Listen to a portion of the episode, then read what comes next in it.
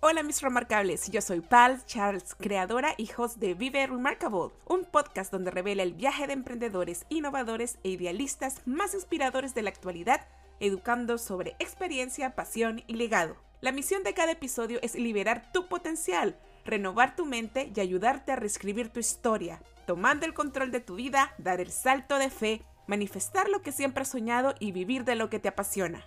¿Ya eres fan de nuestro show? ¿Y has venido disfrutando del contenido que desarrollamos para ti? Hay dos cositas simples que puedes hacer. Uno, déjanos un review corto de 5 estrellitas en cualquiera de nuestras plataformas. Tu review ayuda a otras personas a encontrar nuestro podcast y aprender de nuestras entrevistas y lecciones cada semana. Número 2.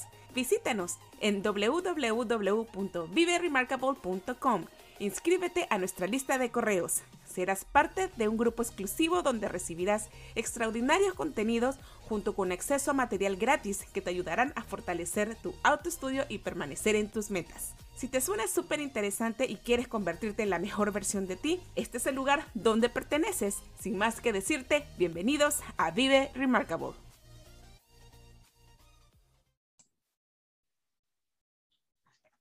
Hola, hola mis amigos de Vive Remarkable, ¿cómo están? Yo soy Pal Charles en este nuevo episodio donde te traigo realmente cosas muy interesantes que vas a poder implementar en tu pequeño negocio. El día de hoy tenemos una súper, súper conversación con Guillermo Sepúlveda. Ese es un gran amigo de Chile que llevamos desde hace mucho tiempo tratando de entrevistarlo, pero la verdad es que estaba bastante, bastante ocupado. Y te cuento por qué. Porque Guillermo es licenciado en sociología, él es amante de los videojuegos. Y ya sé, tú estarás pensando, ¿qué va a ser este chico gamer que me va a enseñar? Espérate. Él es creador del ciclo de conferencias El Último Arte, que son conversaciones sobre videojuegos que nos va a explicar sobre innovación. Yo sé, esa palabra suena bastante grande para un emprendimiento. Sin embargo, él se ha especializado en gamificación. Así que vamos a aprender de qué se trata y cómo esta nueva tecnología va a impulsar tu emprendimiento. ¿Cómo estás, Guillermo? Bienvenido a esta plataforma. Muy bien, encantado de conversar después de tantos años. Yo creo que conversamos en 2016, la última. Así que agradecido del espacio para poder conocernos, reconocernos y obviamente también hablarle a este público precioso que tú tienes de lo que necesitan para su emprendimiento. Muchísimas gracias, Guillermo. Y como, eh, como yo siempre empiezo estas conversaciones, yo siempre trato de buscar una frase a fin de mi invitado para que tú nos puedas compartir cuáles son tus pensamientos detrás de esto. Así que encontré esta frase para ti. Prefiero mirar al futuro y soñar que mirar al pasado y arrepentirme. James Van Prague. ¿Qué piensas al respecto? Que en cierta medida... Eh el futuro, que uno siempre lo anhela, ¿no? Uno siempre espera que sea mejor. Em, yo creo dos cosas con respecto al futuro. La primera es que uno tiene que aspirar a un futuro mejor, evidentemente, no, no hay ningún problema con eso, pero también agradecer al pasado, que es la única forma, creo yo, de pegar un buen salto al futuro, porque uno a veces piensa demasiado en el futuro olvidándose de, de sus orígenes, olvidándose de lo que tuvo que pasar para poder estar en un lugar determinado, eh, olvidándose incluso a veces de, su familia, que es tan importante que a veces quizá uno puede estar lejos de esto porque definitivamente haya desaparecido de la faz de la Tierra por, por la muerte, ¿no? O porque de alguna forma tú tienes alguna distancia física con ellos, geográfica con ellos, uno igual tiene que estar cerca del pasado.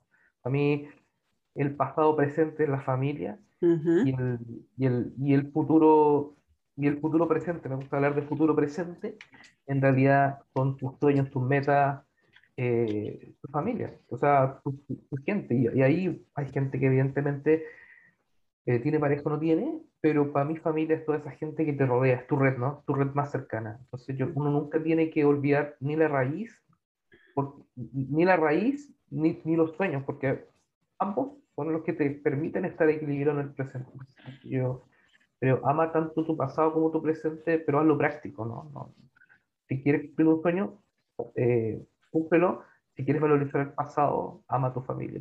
Me encanta lo que dices, me encanta lo que dices. Y quiero, quiero que nos cuentes un poco de quién es Guillermo, cómo fueron tus inicios, porque es muy bonito lo que piensas acerca de la unión familiar y se nota que vienes de una familia muy buen, buen constituida. Así que cuéntanos, ¿cómo fue Guillermo de pequeño? Bueno, Guillermo Sepúlveda es un hombre chileno que nació en la ciudad de Chillán, que es una ciudad que queda en el centro sur de Chile, o sea que Chile es como una regla, ¿no? Es muy gordita y entonces es fácil decir centro sur y mm, en esa ciudad grande, que yo siempre la llamé como un pueblo gigante porque tenía una cultura rural pero mezclada con urbanidad y modernidad, crecí, me desarrollé, conocí muchos amigos, hice mi norte, aprendí, traté de trabajar ahí cuando ya era más joven, pero me rechazó y por cosas del destino tuve que ir a la gran capital, que es una cosa que pasa, me imagino, en muchos países, no solamente latinoamericanos, sino que, hay que ir a la capital, que es donde hay trabajo. ¿Qué fue lo que no encontraste ahí en el lugar donde estabas? ¿Qué fue lo que, ajá, lo que no encontraste?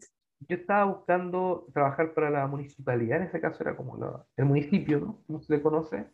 Eh, y, y, traté de, de, entrar ahí para apoyar, apoyar y buscar un trabajo como sociólogo, porque soy sociólogo.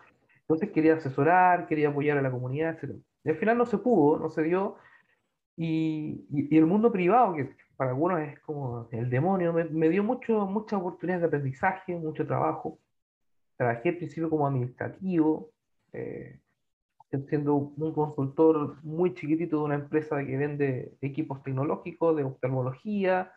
Después fui ingresando a poco como, como, administrativo, siempre administrativo, siempre así como como, como, como un obrero de la, del, sistema, eh, pero obviamente con, con, algunos conocimientos en computación, y, y a poco viví ahí, ahí trabajando, trabajando, porque tenía un norte, yo, yo, yo no me frustraba rápido, obviamente era un joven que, que se emocionaba con las cosas que, que vivía, obviamente había cosas que dolían mucho, pero no me frustraba nunca, siempre decía que tenía que de alguna forma eh, sobrevivir, porque mi, familia siempre tuvo, gracias a Dios, buena situación.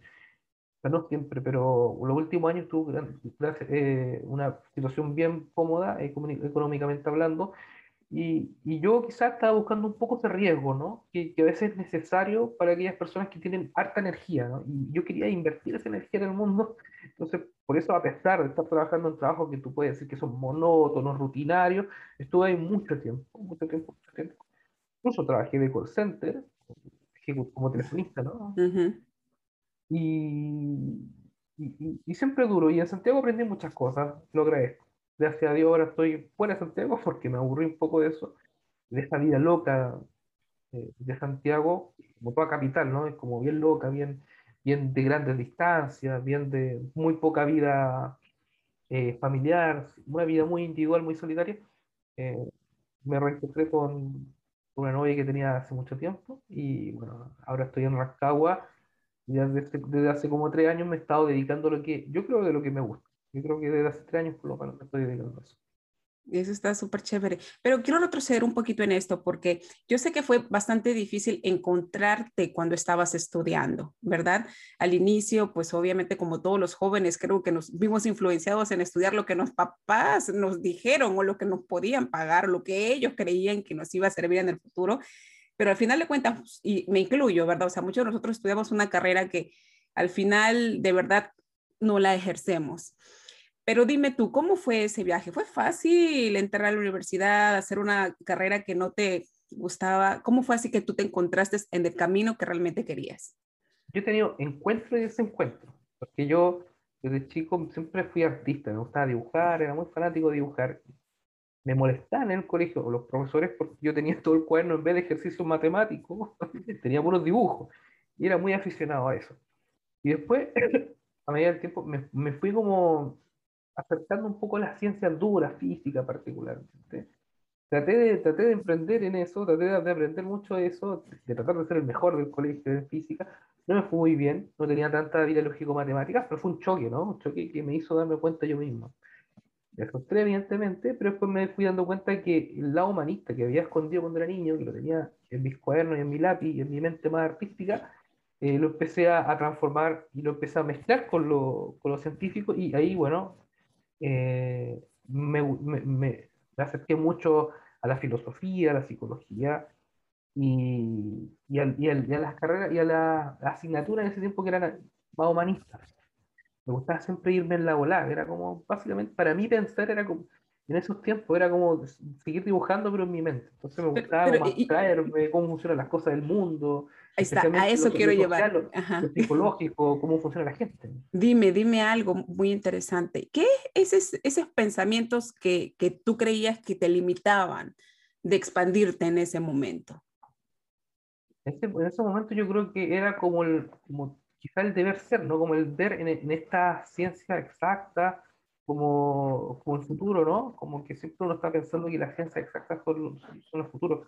Pero yo me di cuenta de que había otro tipo de ciencias también. Y, y, eso obviamente con, el, con el tiempo. Yo no sabía nada de sociología, de ciencias políticas, filosofía, pero desde los 16 años empecé a meterme en esa área. Y eso ocurrió justamente un día, eh, a mí me gustaba siempre pensar las cosas, pero ocurrió un día que encontré un libro en la casa de mi abuela que vive en el sur, sur de Chile, por ahí cerca de Osorno, ¿no? por aquí un libro que era Jorge Ortega y Gasset, se llama La rebelión de las masas.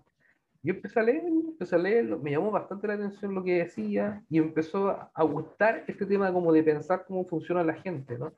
Y me di cuenta que hay otro tipo de ciencia, ¿no? Otro tipo de, de, de, estudios, que no era solamente estudiar las moléculas ni, ni cómo se comportaba una pelota en un espacio físico, sino que había cosas como cómo funcionaba la gente en sociedad. Y ahí yo me di cuenta que, que primero, que me gustaba eso, eh, lo, se, me notaba cuando me juntaba con mis amigos en esos tiempos, cuando tomábamos cerveza nos juntábamos en lugares públicos a conversar, me gustaba mucho pensar las cosas, eh, criticar un poco qué estaba pasando, me gustaba poner en cuestionamiento esas cosas y, y ahí empecé a estudiar, estudiar, estudiar, estudiar, estudiar, al final, hasta que al final ingresé a sociología y ahí sí yo creo que lo pasé bien estudiando, ahí me entretuve mucho, ahí era tan fanático que iba a la biblioteca y buscaba libros que no me recomendaban los profesores. Buscaba libros que a mí me gustaban y que yo había encontrado en internet. En esos tiempos acá en Chile era el, momento, era el tiempo del cibercafé. Yo no tenía internet, no existía eso internet con celular ni internet en, la computadora. Era muy escaso todavía y yo iba a los cibercafés y ahí conocí muchas cosas, leí mucho. Era muy solitario, pero estaba, estaba entretenido. Entonces ahí yo creo que como que empecé a encontrar con lo que me gustaba y me fui dando cuenta de que yo tenía que, que cada vez que me encontrara perdido, tenía que buscar en mi pasado lo que a mí me gustaba hacer. Mi pasado infantil, inclusive, ¿no? Mi pasado adolescente, no, no mi pasado, eh, no un pasado abstracto, sino un pasado que yo viví. Ahí me fui dando cuenta, ahí está el norte, ahí está el norte, para allá tengo que ir. ese es el condimento que yo tengo que echarle a mi comida. Me, me, encanta lo que dices, me encanta lo que acabas de decir, porque hay muchas personas que en este momento, ya siendo adultas, no tienen ese, ese ese rumbo claro, ¿verdad? Y tú acabas de decir que hay que regresar al pasado, no al pasado de nuestros ancestros, pero al pasado infantil. ¿Y cómo fue que llegaste a ese pensamiento? Llegué justamente porque me fui dando cuenta que me empezó a entregar resultados. Los resultados no, se refiere justamente a necesariamente a, ganar millones de pesos ni ser millonario, sino que simplemente que me da alguna felicidad. Encontrar a gente. Eso, eso es un indicador muy fuerte cuando estás haciendo lo que te gusta, o más que haciéndolo, buscándolo, porque tú puedes estar haciendo cualquier otra cosa, pero si lo estás buscando en tu mente, te encuentras con personas que eh, te alimentan ese camino, como que te pavimentan ese camino, como te anda para allá, encuentras alianzas, ¿no? Para hacer cosas. De adolescente, para juntarse con alguien y, pasarla bien, ¿no? Después, de adulto, eh, hacer, hacer un negocio o un proyecto, ¿no? Y es solo porque tú estás en tu mente eh, buscando eso, ¿no? Eh, hay un sino, ¿no? Hay un sino, pero que uno tiene que descubrirlo. Yo, tío, yo, yo, yo, creo en la libertad del libre albedrío, pero yo creo que hay un destino que uno de a poco eh, va encontrando. Y, y, ese es un esfuerzo personal, ¿no? Es un esfuerzo personal, pero principalmente más que un esfuerzo así como de estar como machacándose la cabeza para encontrar una fórmula, ¿no? Para, para tu vida, lo encuentras con tu olfato. A veces eh, uno le hace poco caso al, al, a los gustos, ¿no? a los deseos que uno tiene. Uno le hace poco caso, porque dice, no, pero esto no, es, no se debe hacer, o esto no, esto no es bueno, esto no es productivo. Eh, deja de pensar en eso. Y lo que me pasó a mí fue que me fui dando cuenta que para sobrevivir al principio tenía que hacer cosas que no me gustaban, pero desear siempre cosas que me gustaran. Y ahí eh, me fui encontrando con personas muy, muy, muy importantes para mí. Eso, eso me encanta porque especialmente eh, en Latinoamérica me doy cuenta, por ejemplo, lo que hablamos acerca de las carreras universitarias, ¿no? Los padres con mucho esfuerzo le pagan la carrera a los hijos y los hijos creen que tienen que terminar esa carrera uh, con honores para honrar a los padres, conseguir un trabajo relacionado a esa carrera, jubilarse de esa carrera y no ven que hay otras formas de realizarse como persona. ¿Me entiendes? Y lo que acabas de decir es algo, es algo hermoso. Es algo hermoso que me, me, me cayó a mí también, porque es algo lindo, ¿no? Dime algo. El mejor, el mejor, indicador de éxito, disculpa que te interrumpa, es que estés al lado de gente que, que, que te haga sentir bien. Yo creo que, que te haga sentir bien con lo que haces, con lo que piensas, con las locuras que quieres hacer, con los proyectos que, que, que emprende. Yo creo que es el mejor, es el mejor ingreso económico, el más económico, el mejor ingreso. Y al fin y al cabo, eh, uno está aquí para, para sembrar redes, ¿no? Y uno puede tener incluso diferencias con un montón de personas. Pero son las personas que se quedan contigo las que de una forma eh, te marcan el camino o te ayudan a pavimentar el camino. Por ejemplo, vamos a poner un caso ¿no? de una persona en este momento, se siente realmente sola porque, sola o solo, en este momento porque, por ejemplo, viene de, de la parte de su, de su carrera, de una carrera universitaria y ahora quiere emprender. Sus familiares directos le dan la espalda, la típica, ¿verdad? Y ahorita en este momento de su vida se encuentra solo, sola. ¿Tú qué le dirías a esa persona? Ya, varias cosas. Eh, a veces uno se enfrenta, a no, uno, se, uno cuando es joven, a veces todavía, pero no tan, no de forma tan, tan irascible, ¿no? Se enfrenta, de repente tiene debate con la familia, con los papás, pero a medida que uno se va independizando mentalmente, que eso es lo primero, uno se va dando cuenta que mm, si uno tiene que defender una postura, al fin y al cabo, ¿sabes qué lo que pasa, eh, estimada? Que a veces la gente cambia de postura o cambia de visión cada año, a veces cada, cada, semestre, y está bien tener una, una mente flexible, pero hay principios que no, hay, hay pilares que te hacen bien que tú no deberías cambiar. Y uno aprende, yo por lo menos aprendí a sostenerlo. Estas son las cosas que yo tengo que conservar en mi vida para seguir avanzando. Y, y eso pasa con la familia, pasa con la familia que en principio no te entiende, pero luego que de tú tenerlo tan claro, eres capaz incluso de, de irradiarlo de, manera, de mejor manera. ¿no? Porque al principio cuando joven uno se, se va a la rebelde, como voy, voy a enfrentar con, contra esta autoridad que, que, que, me oprime, ¿no? que, que evita que yo haga mi, cumpla mis sueños, pero después te das dando cuenta, con el tiempo, que, que a medida que tú vas defendiendo tu postura, tienes que mejorar también eh, tu forma de defenderla. ¿ya? Al principio está bien, quizá enfrentarte a lo loco, ¿no? Con la familia, eh, pero luego te vas dando cuenta de que si tú conservas tu postura, tú tienes tu fe clara, puedes terminar hasta tomarte un vino con tu papá, hablando del mismo tema. Que quizá a él no le guste lo que tú estás pensando, pero por lo menos escucha, ¿no? Entonces uno tiene que hacerse escuchable por gente que es realmente importante, porque la familia, aunque uno no lo crea, aunque diga lo contrario, es importante. ¿ya? Se trata aquí de que uno tenga que estar eh, eh, borrando lo negativo de la familia o de los papás, de, o, de, los abuelos o de tu hermano, diciendo prácticamente, no, no, sí, que está todo bien, está todo bien. Sino que se trata de convivir con esas personas, tener mentalmente una concepción positiva de ellos y ser capaz de independizarte mentalmente de ellos, ¿no? En el sentido de que yo estoy aquí, pero desde, desde mi persona hacia ellos, no porque ellos me obligaron a estar acá.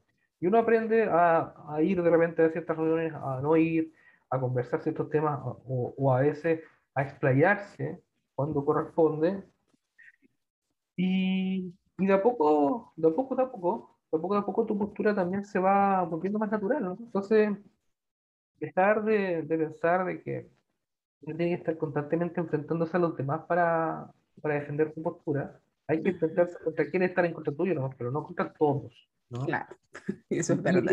Y, no es un enfrentamiento así como vamos a pelear, voy a tirar una molotov para poder derrotar y quemar al otro. No, es un enfrentamiento eh, mucho más profundo. Eh, tú, dices en el, en el, arte de la guerra ganar sin, ganar sin pelear.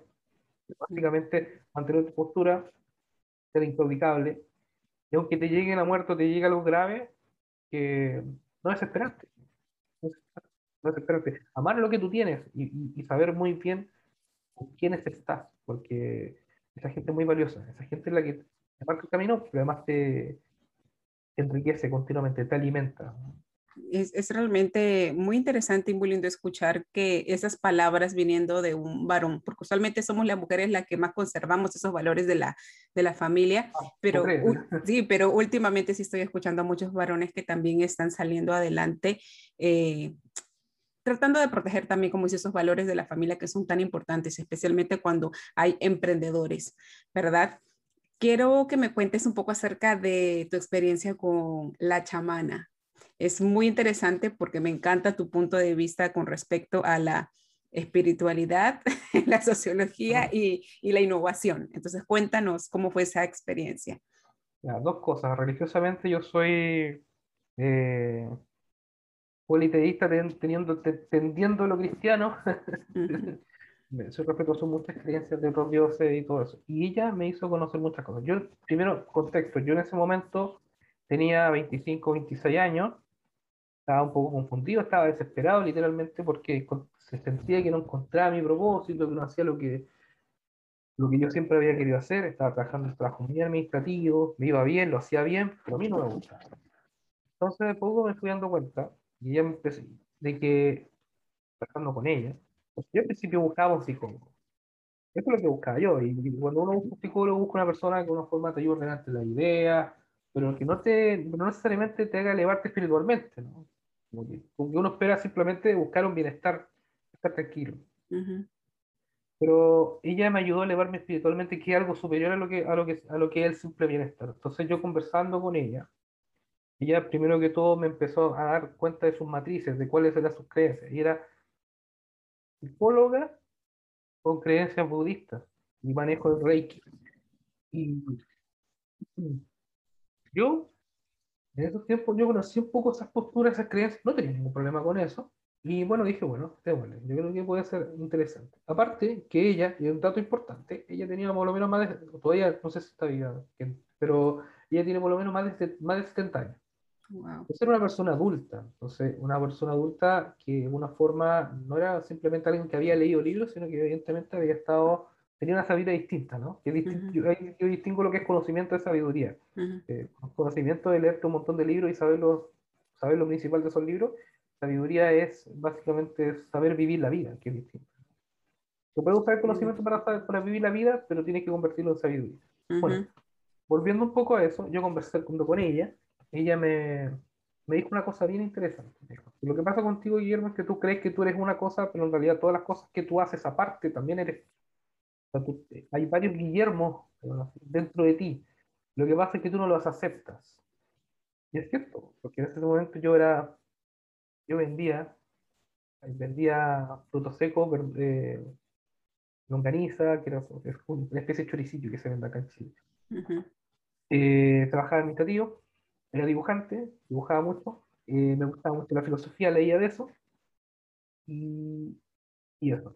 Entonces había muchas cosas que yo hacía, pero que como que como que las ponía en disputa, como no puedo hacer esto, o cuando hacía una cosa, ¿por qué estoy haciendo esto? Debería estar haciendo esto otro.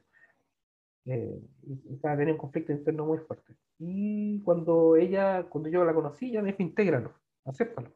Y ponte una meta. Ponte la meta de aceptarlo e integrarlo en ti. Y, y sé flexible, básicamente, me dijo. Sé flexible, o sea, lo que te venga en la vida, acéptalo y, y, trata de buscarle el buen dato a la cosa. Siempre hay buenas cosas. Siempre, que, siempre hay, hay, el típico dicho, por lo menos acá en Chile se dice, mirar el vaso medio lleno, ¿no? no el medio vacío. Buscarle lo bueno a la vida. Y ahí ella me ayudó a, a, respirar distinto, a olfatear distinto, porque a veces uno, a veces uno respira mal, uno no uno, está, puede estar en un jardín de flores, pero no, no siente el olor de las flores. Y, y, yo estaba así, estaba así. Y en ese momento yo dije, creo que tengo que hacerle caso a esta, a esta señora. Y, ella me ayudó mucho. Hicimos algunas terapias de Reiki incluso, me hizo meditar, me hacía pensar muchas cosas. Siempre salía muy aliviado de ella.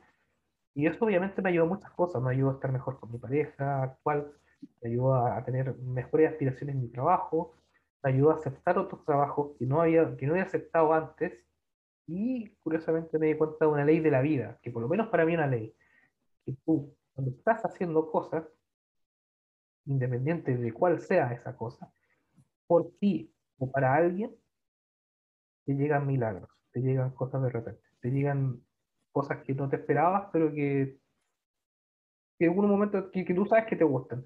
Te llegan bendiciones. Yo, digo, yo siempre digo, yo no creo que Dios esté esperando que nosotros le recemos. Yo creo que Dios está esperando que nosotros obremos. Que nosotros hagamos cosas por el mundo. Y cuando nosotros hacemos esas cosas por el mundo, positivas para el mundo, evidentemente, Dios no es. Dios no es. Y, y, y Dios entrega, entrega cosas, o Dios no abre caminos. Dios no entrega regalos, Dios, Dios no entrega una solución definitiva a tu vida. Dios te da pista para dónde puedes ir. Y ahí me fueron llegando trabajos que me gustaron, me empezaron a gustar, y ahí me empecé a dedicar a los videojuegos, a la gamificación y lo que estoy haciendo. Oye, qué lindo lo que has hablado. ¿Tú has leído, ¿cómo se llama? El, el libro de los milagros? No, te mentiría. Oye, sí, mira, yo te lo voy a pasar y todo lo que tú acabas de decir es algo realmente increíble. Me encantó lo que has dicho acerca de Dios. Sí, cuéntame acerca de eso. Bueno, ya comenzaron a llegarte los trabajos estos relacionados a los videojuegos y todo lo demás y te especializaste en gamificación. Cuéntanos un poquito de qué se trata y exactamente qué es lo que haces tú como consultor de gamificación. Mira, yo de chico me gustaban los videojuegos y también había olvidado ese Guillermo dentro de mí. Entonces, de poco lo fui integrando. Eh, y, cuando, y a medida que lo fui integrando, me empecé a meter, trabajé un año y medio en una empresa de videojuegos eh, como comercial, vendía muchas cosas en esa empresa. Y después, con el tiempo, eh, y con muchas cosas que pasaron en realidad, yo verdad que nosotros nos conocimos en su momento por el fenómeno global que generó Pokémon Go. sí. Este para mí fue un despertar porque yo me di cuenta de que, primero, me, en los videojuegos no, no eran solamente una entretención para niños, era un fenómeno que, que estaba siendo, de alguna forma estaba bajo la piel de mucha gente, incluida mi piel, y ahí yo me di cuenta de que en la empresa de videojuegos, que ahí me enseñaron lo que era gamificación, podía eh, mezclar lo que era la sociología con los videojuegos. Entonces, lo que hace la gamificación básicamente es, y así la defino yo, es tratar de despertar el lado lúdico de, la, de las acciones humanas y de las personas también. El lado lúdico. No es que aquí te pongo un papel y te instalo un juego y entretende con eso. No, lo que uno hace en planificación es, tratar de hacer un trabajo arqueológico, paleontológico, como que trata de limpiar el terreno, encontrar fósiles, que son como el lado, el lado del niño interior que cada una de las personas tiene y tratar de despertarlo de alguna manera. Y eso lo puedes hacer de uno a uno, ¿no? como coaching con una persona, o puedes hacerlo de forma grupal con una organización, por ejemplo, una empresa, un, una, un aula, un colegio, una sala de clase. Y, y ese lado íntimo, ese lado infantil, que está mezclado evidentemente con muchas capas racionales adultas, ¿no? Es quizá uno de los grandes potenciales que uno tiene como, como ser humano porque es lo que te permite olfatear el mundo, es lo que te permite vivir sin juicio, sin prejuicio. Eh, es, otra cara, ¿no? Es, el olfato que te faltaba es para encontrar felicidad en un ocaso, felicidad en, una revol, ¿no? O en un amanecer. Eh, y el coraje quizá, que también te faltaba para superar algo, ¿no?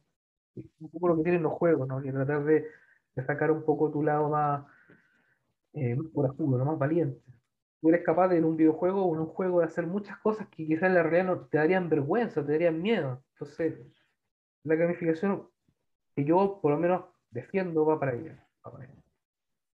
Excelente, buen punto de vista. Pero dime, entonces, ¿cómo esto de la gamificación? Porque es algo súper nuevo para, eh, bueno, no es tan nuevo para Latinoamérica porque yo sé que ya se ha venido trabajando en empresas grandes, pero ahora estamos hablando con microempresarios, con emprendedores. ¿Cómo podríamos implementar esto de la gamificación en estos pequeños proyectos? Primero que todo, para hacer una buena gamificación, uno tiene que encontrar esos elementos lúdicos en el entorno. Y para eso no es necesario saber de videojuegos, no es necesario eh, tener grandes cursos de gamificación, sino que uno tiene que tener mirada muy, muy precisa, muy empática también, ser capaz de conectar con lo que está pasando en esa organización y darse cuenta qué rutinas, por ejemplo, una empresa, son eh, significativas para esa empresa, cuál de esas rutinas eh, le interesan a las personas, porque a veces todos sabemos que hay actividades de la empresa que no necesariamente nos gustan, ¿no? ¿Cuáles actividades les gustan? ¿Y qué es lo que les gusta de esa actividad? Entonces, cuando tú ves esas tres tipos de, te haces esas tres tipos de preguntas, puedes pensar, ok, entonces, ¿qué motivaciones lúdicas podemos fomentar y desarrollar aquí? Por ejemplo, para no ser tan abstracto. A los vendedores en general les encanta competir. Y su rol es competir. Si no compiten, no existen, aunque no les guste.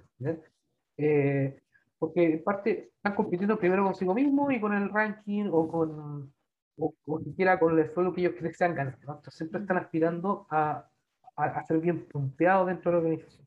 Siempre se les premia. La retribución de un vendedor es bien directa. Vende y gana comisión. ¿no? Entonces, no es como quizá un trabajo más lento de un administrativo que no, no tiene una retribución tan directa, probablemente va a recibir un bono al tres meses de, cumplimiento de su, desempeño, o al mes, si la empresa es rápida para entregar beneficios, pero no es una retribución tan rápida como la del vendedor. Entonces, el vendedor es básicamente una persona que recibe constantemente bonificaciones eh, y, y, hay que trabajar eso. ¿Cómo lo trabaja? piensa en una carrera, piensa en los deportes. Los deportes son el representante máximo de los juegos de competición. Ahora que estamos en los Juegos Olímpicos, uno entiende más eso, ¿no? Todos los juegos son competitivos, entonces lleva el deporte, lleva todo eso que, que tiene el deporte a eh, la actividad comercial. Y, evidentemente, porque el deporte igual es un paradigma tradicional, mézclalo con elementos de los videojuegos, puntaje, ranking, high score. Eh, hazlo sentir como que estuviese jugando un Mario Kart, ¿no? o un Mario Kart. Eh, hazlo sentir y entrega una experiencia cada vez más sorpresiva. Convence, cuéntale un cuento, cuéntale una historia. Eh, llama, eh, dale a conocer una experiencia inolvidable. Hazlo sentir, sácalo de su puesto. Y hazlo, sácalo a la calle o a este juego que tú creaste para hacerlo sentir una persona que tiene que desafiarse necesariamente a sí mismo, que tiene que superarse. Eh, hazlo sentir bien, y haz que además de sentirse bien, eh, suba una escalera, porque básicamente todo proceso de capacitación es una subir una escalera para aprender algo, pero haz que él lo haga por su propia cuenta sin obligarlo, y ojalá, ojalá, toca, toca su, su niño interior, su alma interior, toca su, toca su gusto, toca sus intereses, utiliza una narrativa, por ejemplo, de, de, lo que les gusta. Cuéntalo, cuéntalo. Pregúntale qué, que, qué temática les gusta. Y así va a encontrar ese niño interior que le falta que sea ese equipo comercial para poder desafiarse a sí mismo de manera lúdica. ¿no? Entonces, la, la, gamificación es primero una consultoría, es un proceso. Luego es el, la plataforma, luego es la parte técnica, luego es el software. ¿no? Pero primero es una cuestión muy humana, muy humana. Y una cosa que todos tenemos, ¿no? Y principalmente, y eso es lo que se da más ahora, porque yo estoy constantemente pensando en cómo también superar la gamificación, a que ellos construyan su propia experiencia de juego y valora rutas de aprendizaje diversas y subjetivas, para que en esa libertad encuentres quizá eh, una, una forma de entenderlo a él mejor. En definitiva, personaliza la experiencia, que es algo que, que ahora importa mucho. No, no, no, creas que todos van a vivir lo mismo. Hay cosas que hay personas que van a ir de formas distintas, cosas distintas. Bueno, dale la oportunidad que te lo digan. Y, que te lo digan no así como escrito, sino jugando. Y conócelos constantemente. Y, y entrega la experiencia lúdicas distintas en cada momento que descubra esa retroalimentación. Porque así, así es la única manera de que el juego dure y la única manera también de que sus progresos sigan avanzando, no sé si infinito, pero por lo menos consoliden ciertos aprendizajes que puedan solidificar ciertas prácticas que son positivas para su desempeño. E-, es bastante interesante, sí. Dime, tú, nos has dado un ejemplo exactamente con, como dice, mm, con los vendedores dentro de una pequeña empresa, pero ese mismo sistema de la gamificación se puede dar para conseguir clientes, exactamente. O sea, ¿cómo podemos entretener en cierta forma a nuestros clientes y atraerlos para generar más ventas? Mira, los videojuegos han crecido mucho. Por lo menos en el año 2010 en adelante, se crearon lo que son los advert games, que son básicamente juegos publicitarios, que es como por ejemplo estar jugando con las latas, no sé, de Pepsi, Coca-Cola, armando una, una, una, una torta, por ejemplo, un caso. O con unos productos que, que no solamente son bebidas. Eso, esto ya es una forma.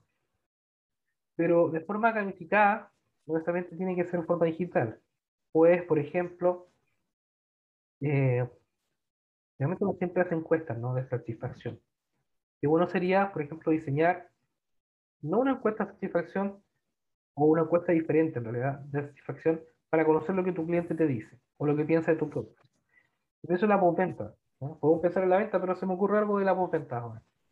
Piensa, por ejemplo, en cómo generar un cuestionario que tenga barra de progreso, pero no una barra de progreso fome, así que tenga una barra que se vaya llenando por cada página que vas completando el formulario, sino que me refiero a una barra de progreso donde por cada elemento que tú vas contestando, darle la posibilidad a un programador para que lo haga, cada elemento que tú vayas contestando, vayas formando ¿no? una, una figura o algo que te identifique, para que la persona que contesta al final esto se sienta identificada con una especie de avatar que tú, que tú mismo formaste con tu respuesta, ¿no? Y, que ese avatar luego se, tenga una descripción, una, una, explicación de por qué, qué significa. Y así la persona no solamente va a sentir que es un formulario y te hizo la vega de darte a conocer qué es lo que piensa de tu empresa o tu producto o tu servicio, sino que además la, la posibilidad muy, muy alta de que luego de hacerlo se dé cuenta de que eh, se dé cuenta de que su respuesta eh, es distinta a la de los demás y por ende eh, realmente se le está escuchando, ¿no? Realmente se le está escuchando. Realmente estás escuchando a esa persona más que un dato de una persona. Me hago entender como que personaliza la experiencia de la respuesta al feedback. Y hace que esa persona, ese cliente que, que todo tu servicio, no solamente te diga bueno, malo, regular, sino que además te diga, eh, además te siente que es lo importante, siente que tu respuesta es válida y es solamente de él. Es única e irrepetible. Es hermoso lo que dices, porque es cierto, yo creo que nosotros como emprendedores no estamos como que enfocados en la atención al público y prácticamente la gamificación nos obliga en cierta forma a estar en el público, a estar pensando a qué más podemos hacer por ellos, ¿verdad? Exactamente, porque eh, más que mal ellos, tú los invitas a jugar tu juego, ¿no? A conocer tu, tu producto, que más que más que más que producto una experiencia. Sí, sí, claro que sí.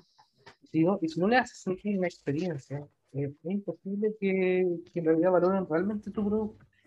Porque tú tienes, que venderte lo que le quieres producir a ellos en tu mente, en su, en su cuerpo, ¿no?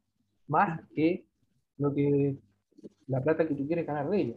Sí, yo creo que también es muy importante pensar así como tú. Yo creo que todas las personas deberían de tener como que un curso rápido de, de, de, ah, del curso que has tenido de, de aprender más del, del público, porque me trago, aprender más acerca del público, de cómo se manejan las masas, como dijiste, ¿no?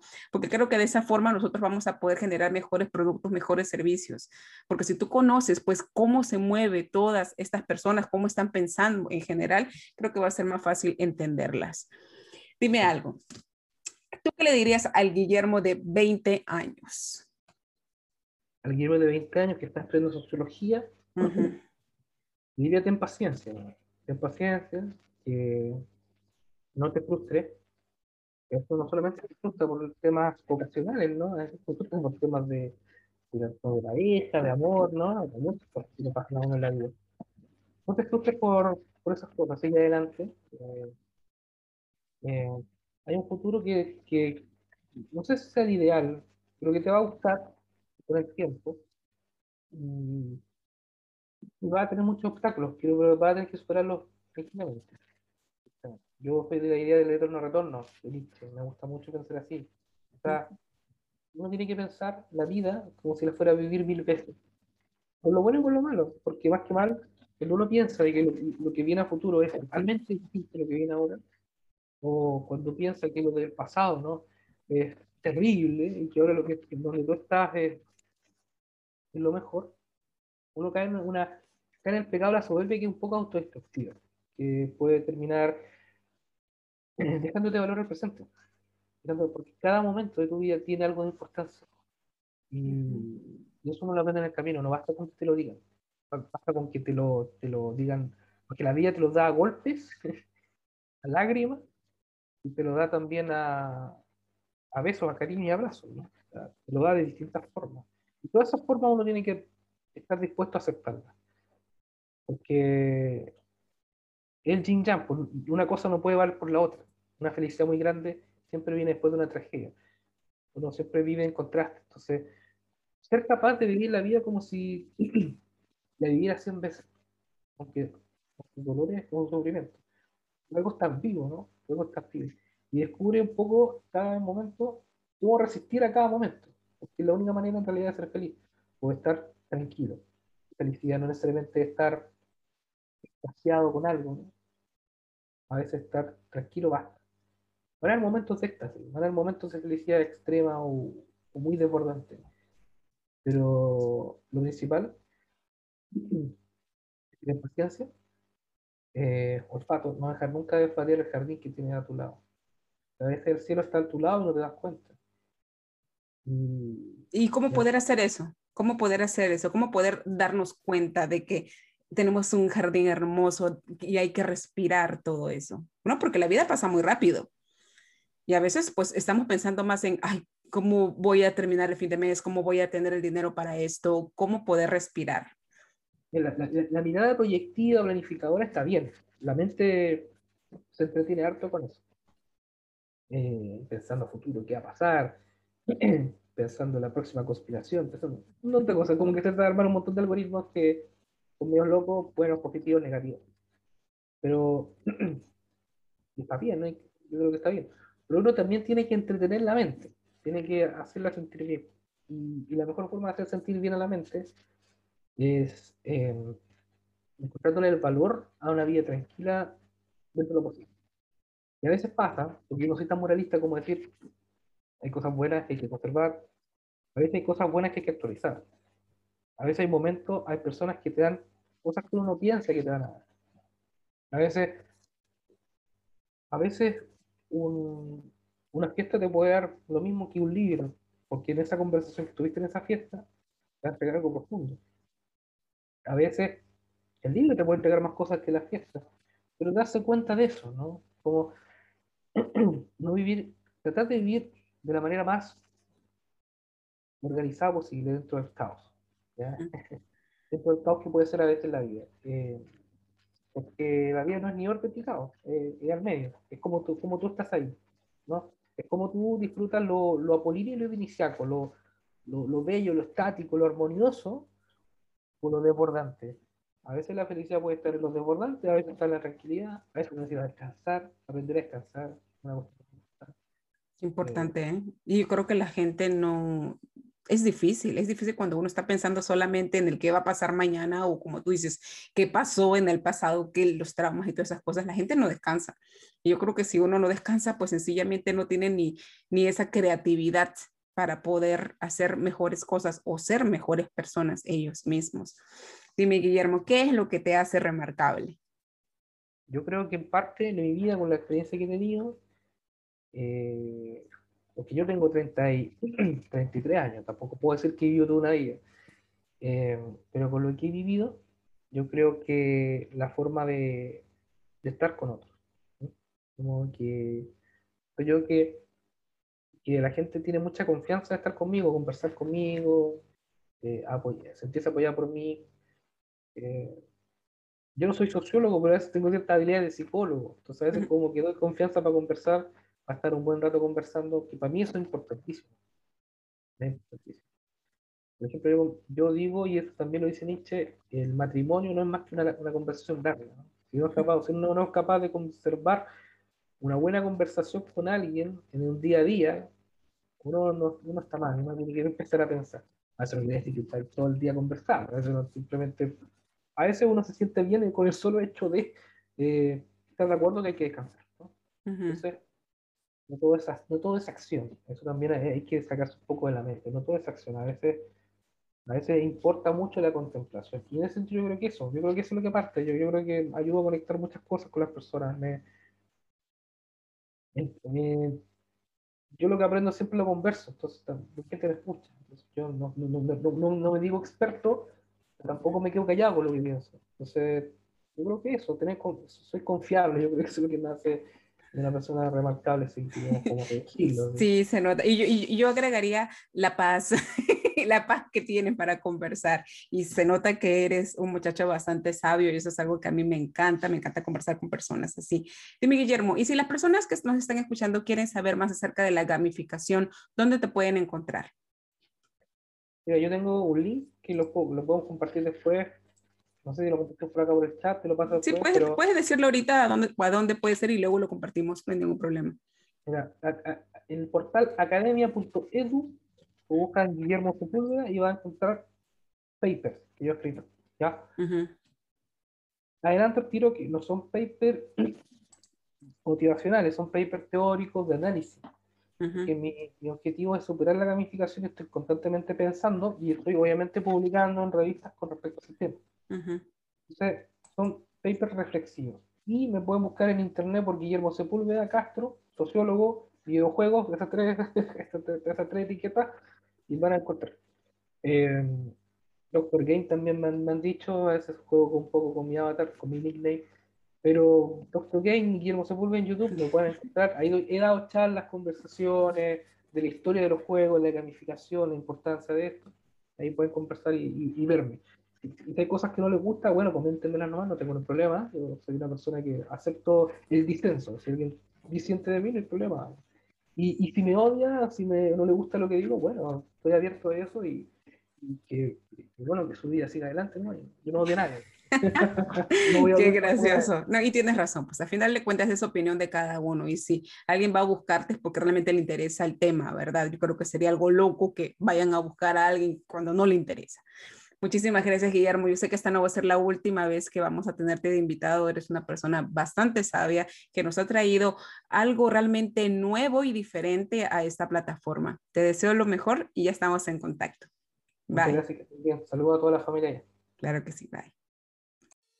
Gracias por escuchar este episodio de Vive Remarkable. Recuerda que nada en tu vida cambiará hasta que tú lo hagas. Si encontraste que este episodio te ha ayudado, asegúrate de darle like. Ayúdame a compartirlo con más personas que como tú quieren convertirse en su mejor versión. Si todavía no te has suscrito, hazlo ahora para que no te pierdas ningún episodio de este extraordinario podcast. ¿Aún no eres parte de la comunidad de Remarkables? ¿Qué estás esperando? Entra a www.viveremarkable.com y déjame tu email. Te estaré mandando una invitación VIP para que accedas a material exclusivo solo para los miembros de la lista, así como recibirás regalitos virtuales totalmente gratis que sabemos te ayudarán a transformar tu vida. Si tienes alguna duda, sugerencia o deseas ser parte del show con tus preguntas, escríbeme a pulsecharts.viveremarkable.com enviándome tus datos e información de contacto. Encuéntranos en todas las plataformas de podcast, así como en Facebook y en YouTube como Vive Remarkable y en Instagram como vive.remarkable. Hasta un próximo episodio.